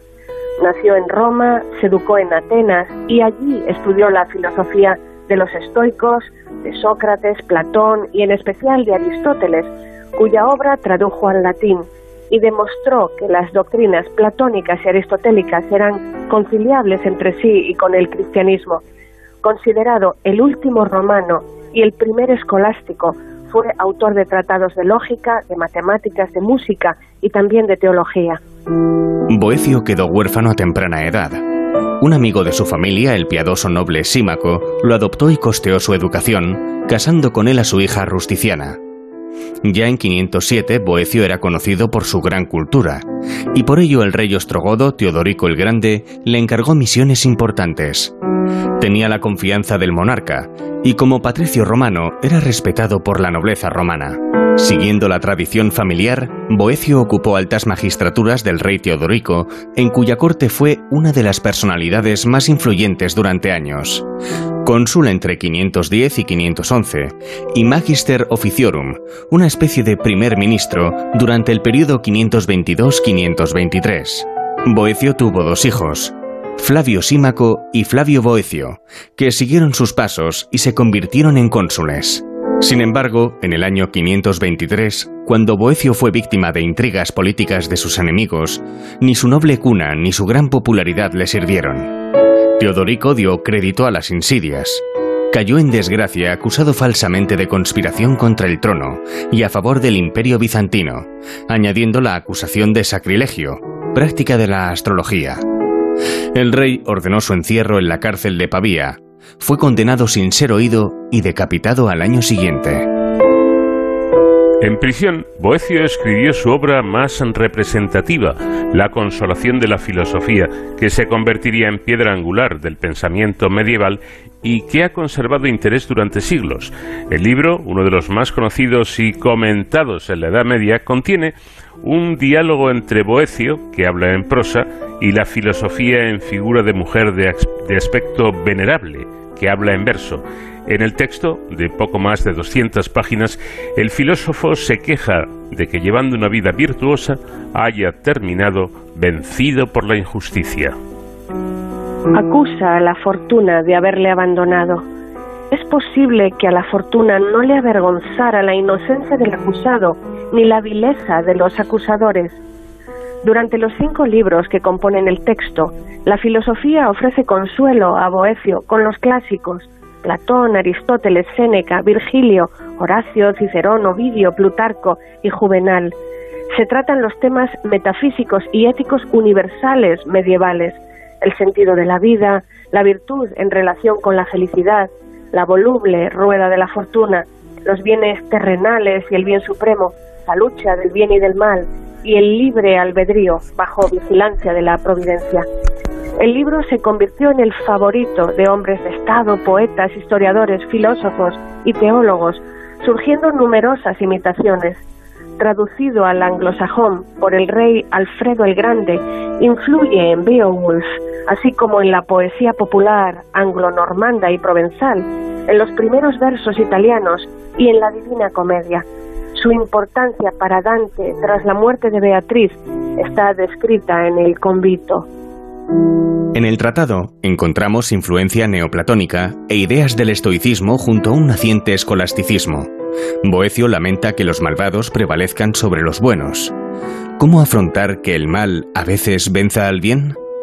En su diálogo con filosofía, entiende que esa victoria solo puede ser momentánea, porque cuando los malos ganan, se convierten en bestias, mientras que cuando los buenos alcanzan lo que se proponen, se sitúan a la altura de seres divinos. Por tanto, el mal nunca podrá tener la última palabra. A veces parece que la providencia de Dios nos abandona. Pero Dios guarda sobre el mundo una guía, respetando las leyes naturales y la libertad individual. La tradición comenzó pronto a presentar a Boecio como mártir de la fe. Se creía que entre las acusaciones contra él estaba su devoción a la causa católica, en aquellos momentos liderada por el emperador Justino contra el arriano Teodorico. En el siglo VIII, Boecio ya era honrado en muchos sitios como mártir. Críticos han afirmado que Boecio no era cristiano, o que, si lo era, había abjurado de su fe antes de morir. Se basan en que la consolación de la filosofía no menciona al cristianismo. Después volvió a imponerse la idea de que fue cristiano hasta el fin. Asombra que Boecio no se refiriera en este momento de prueba a las fuentes de consolación cristiana, pero un diálogo formal sobre la consolación de la filosofía debía adherirse rigurosamente a la verdad natural y dejar fuera las máximas cristianas de verdad sobrenatural. Es un diálogo filosófico que sigue estrictamente los modelos paganos, las ideas y el método intelectual que dominaban entonces. Desde el pensamiento cristiano no tenía lugar. Que fue cristiano lo prueban sus tratados teológicos, además de ciertas alusiones que algunos consideran de sentido cristiano. Pasajes en la consolación de la filosofía insinúan que después de la filosofía hay remedios más potentes a los que puede recurrir. No hay duda de que Boecio muriera como cristiano, aunque no hay fuentes documentales de que murió mártir de la fe, como sostiene la tradición. Boecio y su discípulo Casiodoro consiguieron pasar el plan de estudios romano al medievo. El trivium, formado por gramática, retórica y lógica, y el quadrivium, aritmética, geometría, música y astronomía, constituirían la formación toda la Edad Media. Boecio dejó a esa Edad Media su método de trabajo, los comentarios. En manuscritos se halla también la obra de Geometry, una elaboración de los siglos X u XI de una obra de Boecio.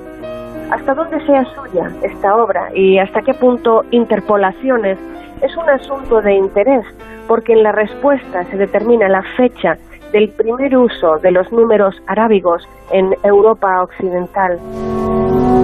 Boecio pretendió traducir las obras de Platón y Aristóteles al latín para demostrar que ambos estaban de acuerdo en lo esencial. No llegó a terminarlo.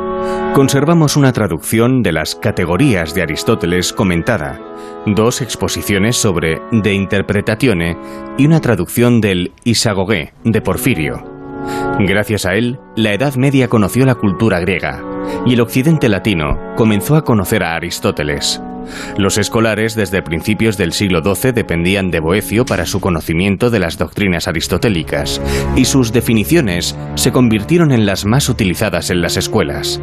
La lectura de las obras de Platón desde la lógica aristotélica dio a Boecio las herramientas para hacer una teología analizable desde la razón sin contradecir la fe cristiana. El culto local a Boecio como santo fue aprobado por León XIII en 1883 dentro de la diócesis de Pavía, ciudad italiana donde Boecio vivió cuando la Sagrada Congregación de Ritos confirmó la costumbre existente en esa diócesis de honrar a San Severino Boecio el día de su fiesta, el 23 de octubre. No ha tenido una canonización formal, sin embargo se le considera comparable a los padres de la Iglesia por sus enseñanzas. En la iglesia de San Pietro in Ciel d'Oro eh, de Pavía, en Italia, se encuentran los restos de San Agustín en una célebre arca de gran belleza. Pero a pocos metros de allí, en una urna con forma de cofre en la cripta, mucho más humildemente reposa Boecio desde hace 1500 años para recordarnos que triunfo o fracaso no son nociones fáciles de interpretar sin perspectiva temporal. La historia de este interesante personaje que fue Boecio y que hoy nos ha traído Sonsoles Sánchez Reyes en uno de estos magníficos artículos que ella afirma. Sonsol, es un placer eh, haberte, haber escuchado esta historia y te espero la próxima semana, claro. Encantada de volver, Paco. Muchísimas gracias. Un abrazo muy fuerte. De cero al infinito. Hello, darkness, my old friend. I've come to talk with you again. Because a vision softly creeping left its seeds while I was sleeping. And the vision that was planted in my brain still remains within the sound of silence. In restless dreams I walked alone, narrow streets of cobblestone, neath the halo of a street lamp.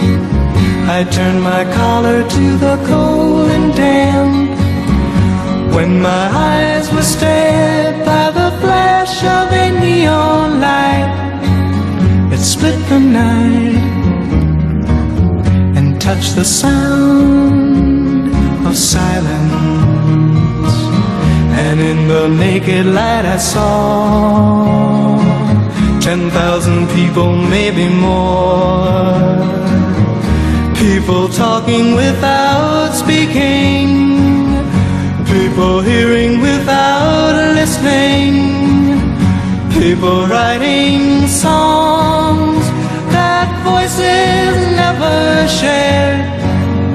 No one dared disturb the sound of silence. Mañana, para ser más exactos, hoy mismo se cumplen dos décadas desde el ataque terrorista a las Torres Gemelas del 11M. Un episodio dramático que además cambió por completo la manera en que funcionaba el mundo. De todo ello vamos a charlar en los próximos minutos con Andrea Betty, que es profesor de Relaciones Internacionales de la Universidad Pontificia de Comillas. Andrea, ¿qué tal? Buenas noches. Buenas noches. Bueno, ¿cómo, cómo ha cambiado todo desde entonces, desde aquel 11 de el 11 de septiembre eh, de hace 20 años. ¿Cómo, ¿Cómo ha cambiado la situación? Yo creo que los atentados dramáticos del 11 de septiembre de 2001 eh, aceleraron algunas tendencias que ya existían en el sistema internacional de aquel entonces, por lo menos desde el fin de la Guerra Fría. Es decir, una tendencia del sistema internacional hacia el multipolarismo, lo cual significa que Estados Unidos es cada vez menos capaz de imponer sus decisiones en el tablero internacional, porque ahora tiene que enfrentarse a nuevos actores, nuevos desafíos, y esto ah, favorece también eh, nuevas potencias que eh, son igualmente capaces de imponer sus decisiones. Entonces, el 11 de septiembre fue un momento en el que Estados Unidos entendió que su liderazgo a nivel mundial eh, ya estaba empezando a tambalear. Sigue siendo un país increíblemente poderoso, pero ya no es el único. Eh, Podríamos eh, decir, Andrea, que el miedo, mm, después de, esos sangrientos atentados de, las Torres Gemelas, también pasó a ser un elemento importante en la evolución, en el cambio en los últimos años. Sin duda, el miedo siempre ha sido un elemento eh, cuando hablamos de política internacional, porque la política internacional se basa en el hecho de que no hay un Estado mundial capaz de garantizar la seguridad de todos. Entonces lo que tenemos a nivel mundial entre Estados muchas veces es desconfianza. y es absolutamente cierto que este evento, este atentado terrorista tan grave, tan dramático, aumentó esta sensación, aumentó la sensación de un mundo en el que hay muchas amenazas de las que hay que protegerse y es muy difícil fiarse de los demás.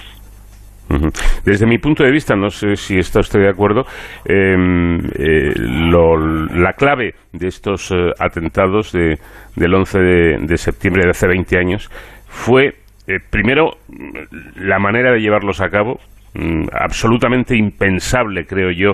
Eh, nadie daba crédito, nadie pensaba eh, ni muchísimo menos antes de que ocurrieran que se podrían estrellar dos, dos aviones, dos aviones comerciales contra unos rascacielos y, que además se vulneraron todos los sistemas de, seguridad. Es decir, cómo esos eh, falsos pilotos eh, que en realidad eran terroristas acceden al avión, pilotan el avión, luego nada más y nada menos que en el, en el corazón de la gran ciudad, ¿no? en, en esas Torres Gemelas, en fin, se vulneró absolutamente todo y de pronto tuvimos la sensación, no los americanos, el mundo entero, de que estábamos a merced de cualquier loco que quisiera hacer una cosa similar. Sí, eh, fue así. Es decir, la modalidad fue absolutamente impactante. Como descubrimos después de los atentados, con las investigaciones y tal, eh, fueron atentados planeados a lo largo de muchos años, con muchísimo cuidado por parte de los que los hicieron. Y, pero es verdad que fue absolutamente impresionante, también porque fueron televisados fueron televisados, eh, vimos en directo también el derrumbe de las dos torres gemelas. creo que es importante también recordar que hubo un tercer avión que se estrelló en contra del Pentágono y luego hubo un cuarto avión que se estrelló en el campo. Eh, y que probablemente estaba dirigido hacia la Casa Blanca, no sabemos exactamente, pero es decir, la modalidad fue absolutamente impactante y generó una sensación de gran inseguridad. Es por eso que a raíz del 11 de septiembre se tomaron, por ejemplo, muchas nuevas medidas en los aeropuertos. Ahora hay muchísimos más controles después de eso y se han tenido que tomar estas medidas para protegerse de esta inseguridad. ¿Y cómo han eh, evolucionado la, globalización, los conflictos, las relaciones entre países en definitiva? Es muy importante el tema de la globalización, porque el 11 de septiembre, aunque no, no tenga que ver directamente con la globalización, pero es verdad que después del 11 de septiembre ha cambiado un poco nuestra percepción de lo que es la globalización. Me explico. Eh, durante los años 90 había, cuando se hablaba de globalización, había en general eh, una idea muy positiva, eh, muy positiva, muy optimista. La globalización significaba en aquel entonces sobre todo oportunidades, comercios, inversión. Sigue siendo así, claramente sigue siendo así. La globalización es una gran oportunidad, pero a partir del 11 de septiembre descubrimos que tiene también un precio, tiene también una cara menos positiva. Es decir, cuando, eh, por ejemplo, es muy bueno derribar barreras, fronteras entre estados para favorecer la inversión, la inversión y los comercios, y esto yo creo que hay que seguir haciéndolo, pero no hay que olvidarse que cuando derribamos fronteras se aprovechan también otros actores, no solo los actores, digamos, positivos, sino que se pueden colar por ahí también terroristas, crimen organizado, narcotraficantes, es decir, la globalización significa oportunidades y costes y tenemos que aprender a gobernarla. Bueno, hablábamos de, o estamos hablando de, de todos esos cambios post-atentado, eh, que, abarcan ya este periodo de dos décadas y hablábamos de, del miedo, ¿no? de cómo es un, un elemento esencial que, puede afectar a todo. Eh, ¿Cómo afectó eh, ese miedo, esos atentados, esa acción criminal al comercio y a la economía universales? Yo creo que no, no tanto, menos de lo esperado. Es decir, eh, yo creo que los países en general eh, siguieron viendo los comercios internacionales, las inversiones como una gran oportunidad y lo siguen viendo, ¿vale?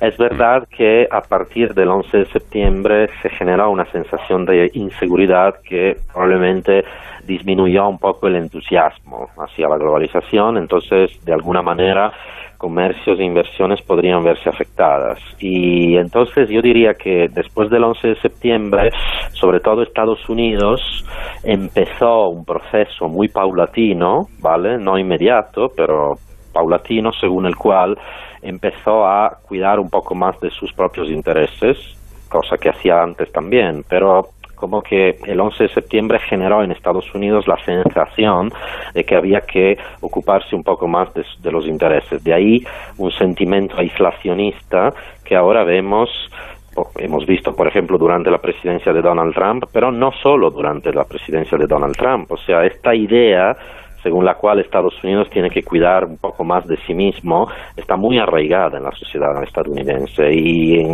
aunque no esté Donald Trump en la presidencia, eh, yo creo que la visión del mundo de Estados Unidos ha cambiado un poco. Ha disminuido, eh, según lo que usted está comentando, esa especie de sentimiento paternalista que ha tenido para con el mundo la, nación americana. Sí, sobre todo, exactamente. Eh, durante los años 90, Estados Unidos confiaba mucho en su capacidad de intervenir en cualquier parte del mundo para resolver crisis humanitarias, ¿vale? De ahí la famosa idea de la intervención humanitaria. Después del 11 de septiembre y sobre todo, yo diría, después de los problemas relacionados con la invasión de Irak, eh, se ha difundido en Estados Unidos la idea según la cual es muy difícil intervenir en países extranjeros, significa meterse en muchos líos, significa tener que pagar muchísimo dinero y muchas veces obtener pocos resultados. Entonces sí, en este sentido es un Estados Unidos un poquito más retraído, un poquito más ensimismado. ¿Y cómo ha cambiado, eh, si es que lo ha hecho, yo creo que sí, el papel de las organizaciones internacionales? Eh, Inicialmente, después del 11 de septiembre, hubo una respuesta bastante coordinada, sobre todo entre países occidentales. No olvidemos que eh, después del 11 de septiembre se decidió eh, intervenir en Afganistán y fue la primera vez en la que se aplicó el famoso artículo 5 del Tratado de la OTAN, según la cual todos los países aliados tienen que prestarse ayuda en caso de ataque a uno de ellos. O sea, hubo una respuesta bastante coordinada y entonces también la ONU estuvo detrás, es decir, inicialmente parecía que el papel de las organizaciones iba a ser mayor. El problema ha sido después, con, yo creo, con la invasión de Irak, que ha creado divisiones muy importantes entre aliados, entre países de la OTAN, dentro de la ONU, obviamente, y entonces ahí, a partir de ahí, cada país ha intentado cuidar sobre todo de sus intereses y esto ha inevitablemente disminuido el papel de las organizaciones internacionales, porque las organizaciones internacionales funcionan bien cuando hay consenso entre países. Cuando hay desacuerdos, simplemente están bloqueadas. Como vemos hoy en día, por ejemplo, el Consejo de Seguridad de la ONU está bastante bloqueado frente a cualquier crisis.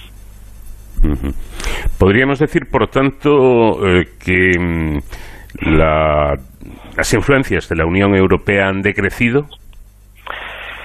Eh, este es un debate interesante. Eh, yo creo que la capacidad de la Unión Europea de ser influyente a nivel mundial no depende tanto de lo que ocurrió con el 11 de septiembre, bueno, en parte quizás sí, pero depende sobre todo de una eh, dificultad de los países miembros de la Unión Europea para armonizar sus intereses nacionales y sus intereses de política exterior.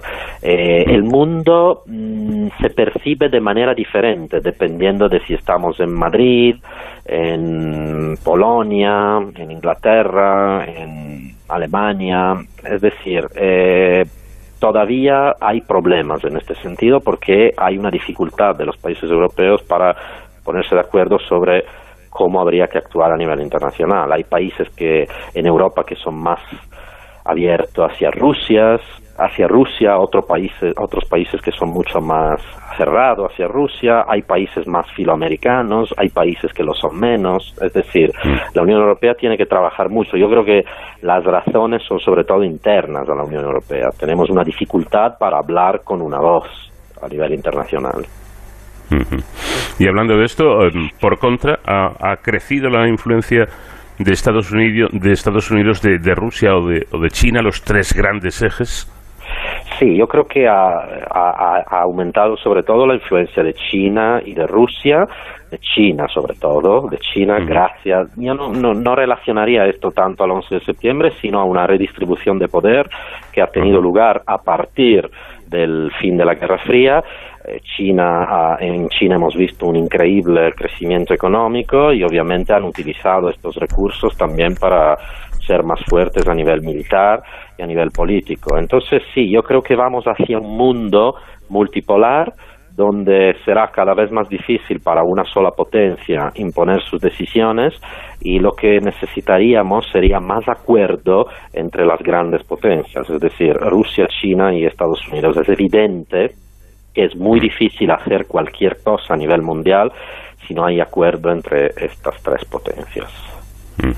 Bueno, ya para terminar, Andrea Betty, eh, aunque directamente no tiene no tiene que ver con los atentados de, del 11S, pero eh, parece evidente que, que, juntos somos más fuertes, ¿no? que la unión hace, hace la fuerza, pero a pesar de esto y teniendo en eh, eh, la mirada por el retrovisor aquellos horrorosos atentados, resulta que, que en Europa, en la Unión Europea, se produce el Brexit. Hay un país que decide salirse de, esta Unión de, eh, Europea. Eh, parece que no, no tienen miedo a, estar más solos. ¿Cómo, ¿Cómo se explicaría todo esto?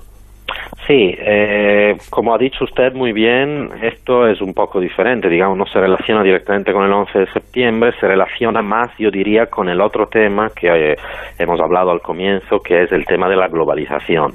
Mientras que en los años 90 casi todo el mundo estaba a favor de la globalización porque solo veía beneficios, ahora vemos que hay también costes de la globalización. Entonces, para mí el Brexit ha sido un producto de esta percepción que ha cambiado sobre la globalización. Los británicos percibieron que la integración europea ya le proporcionaba más costes que beneficios y decidieron hacer el Brexit. Eh, entonces, eh, el problema es esto, que tenemos que volver a eh, una percepción de la globalización como una oportunidad, porque eso favorecerá, yo creo, la unidad y la integración. Y para hacer esto es fundamental que seamos conscientes de los costes que tiene la globalización y que trabajemos juntos para limitar su impacto. Pues Andrea Betty, profesor de Relaciones Internacionales de la Universidad Pontificia de Comillas, ha sido un placer escucharle y aprender de todos estos temas. Muchísimas gracias y muy buenas noches. Muchas gracias a vosotros. Un abrazo.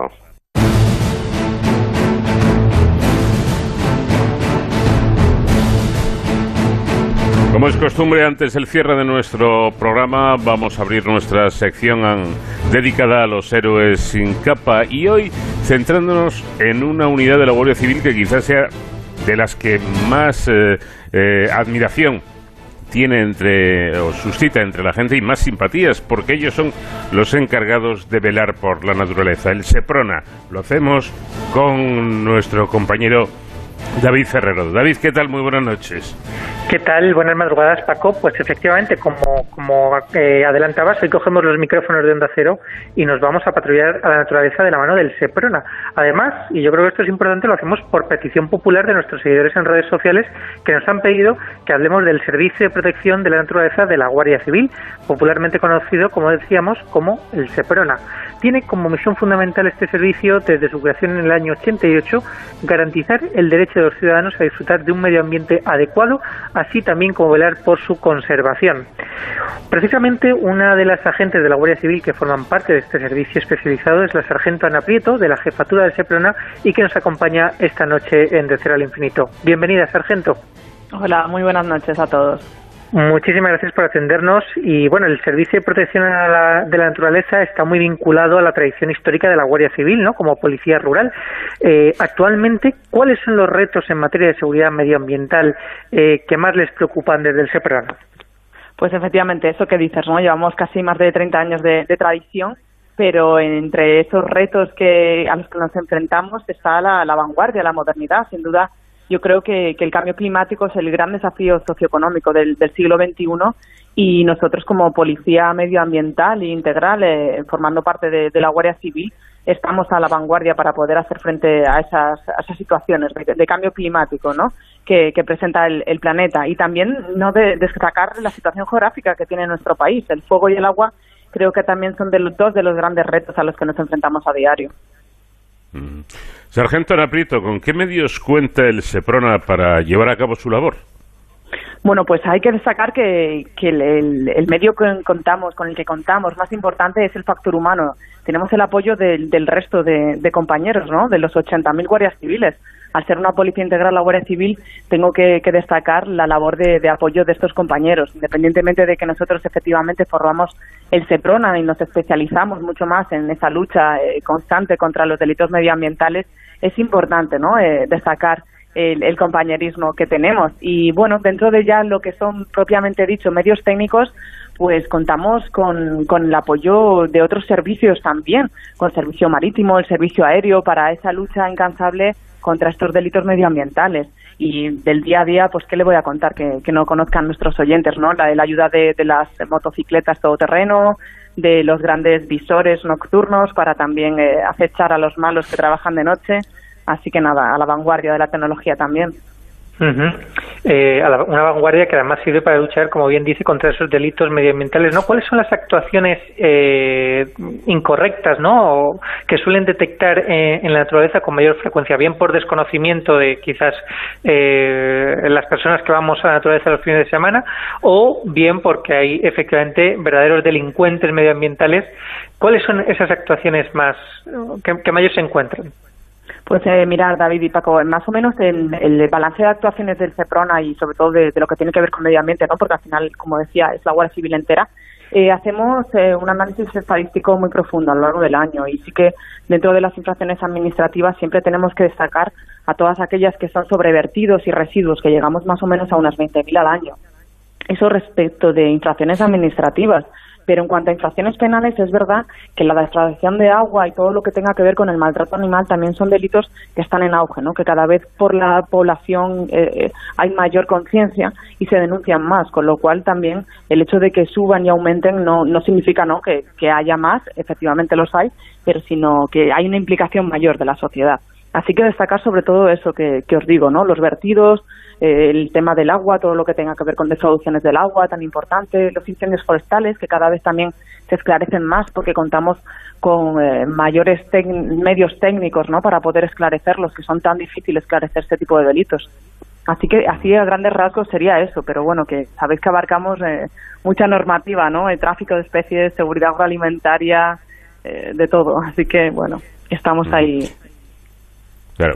Además, sargento, em, evidentemente nos estamos refiriendo a, delincuentes, ¿no? A gente que, quiere hacer daño al, medio ambiente. Pero me imagino, eh, y esto el SEPRONA lo deberá, eh, lo deberá tener muy en cuenta, que habrá acciones incorrectas involuntarias, es decir, que se actúe mal por desinformación o por desconocimiento. En este sentido, el, el, SEPRONA cumple también una función de, mm, eh, bueno, pues de, advertencia a la ciudadanía de, oiga, esto que está haciendo, aunque no lo está haciendo con mala intención, pero no lo está haciendo bien.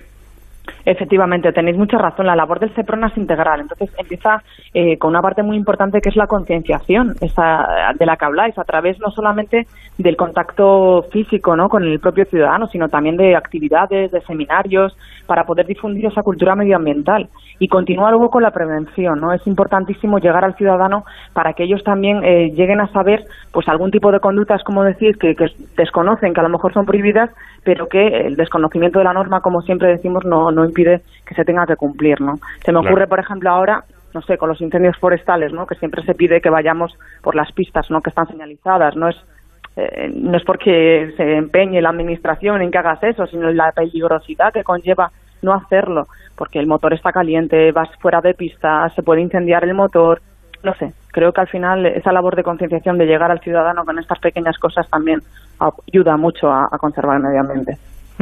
Pero ojo que, como está señalando la sargento Ana Prieto, eh, insisto, el desconocimiento de la ley no exime de su cumplimiento. O sea que vamos a estar atentos para, porque la. es complicado, lo sé. Claro, ¿no? Pero el SEPRONA, actuando eh, como debe actuar, puede eh, denunciar a una persona que diga, ay, es que yo no sabía que esto era así.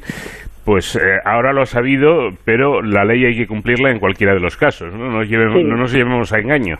Hay que cumplirla para todos. Evidentemente, hay que ver también la actitud de la actitud y el momento donde se comete la infracción y qué es lo que ha pasado, ¿no? Y también mm. así poder eh, poner de inicio eh, algún tipo de solución más efectiva para que no vuelva a pasar.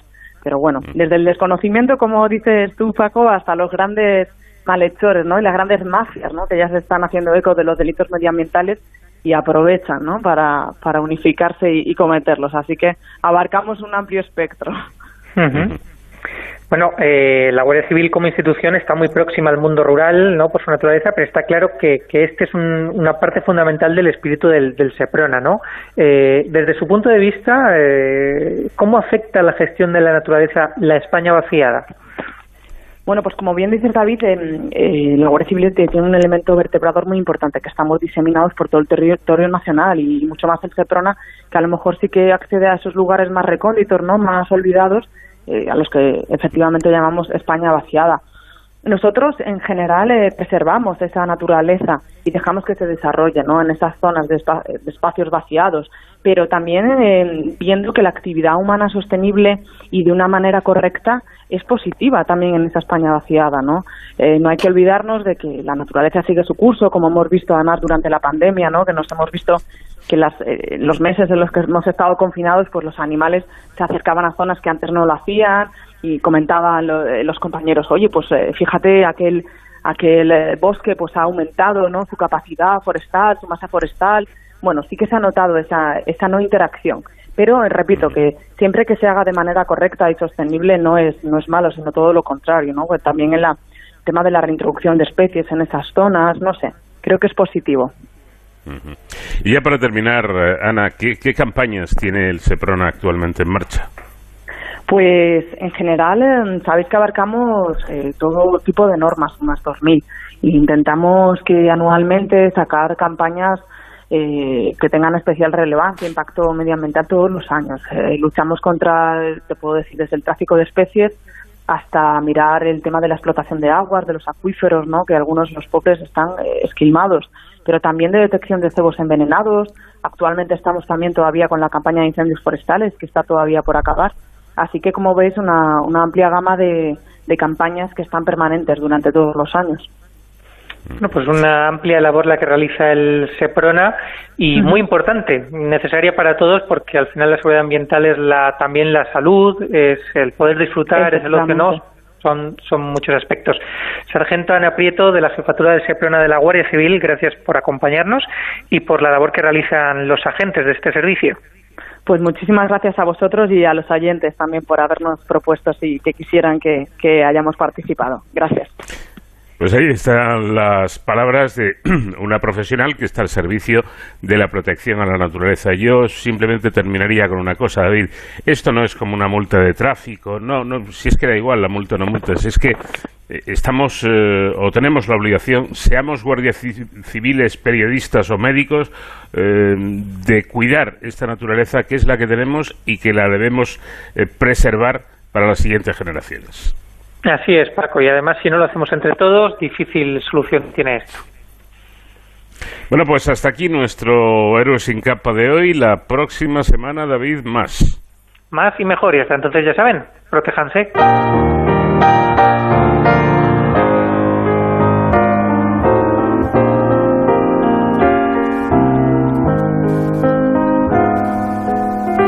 De cero al infinito.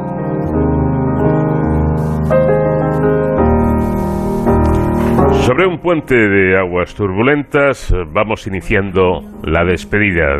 Hasta la próxima semana en que volveremos, como siempre, para seguir hablando de nuestras cosas, de lo que más nos interesa. En la realización técnica estuvo Nacho García, les habló Paco de León. Que tengan una muy buena semana. Adiós.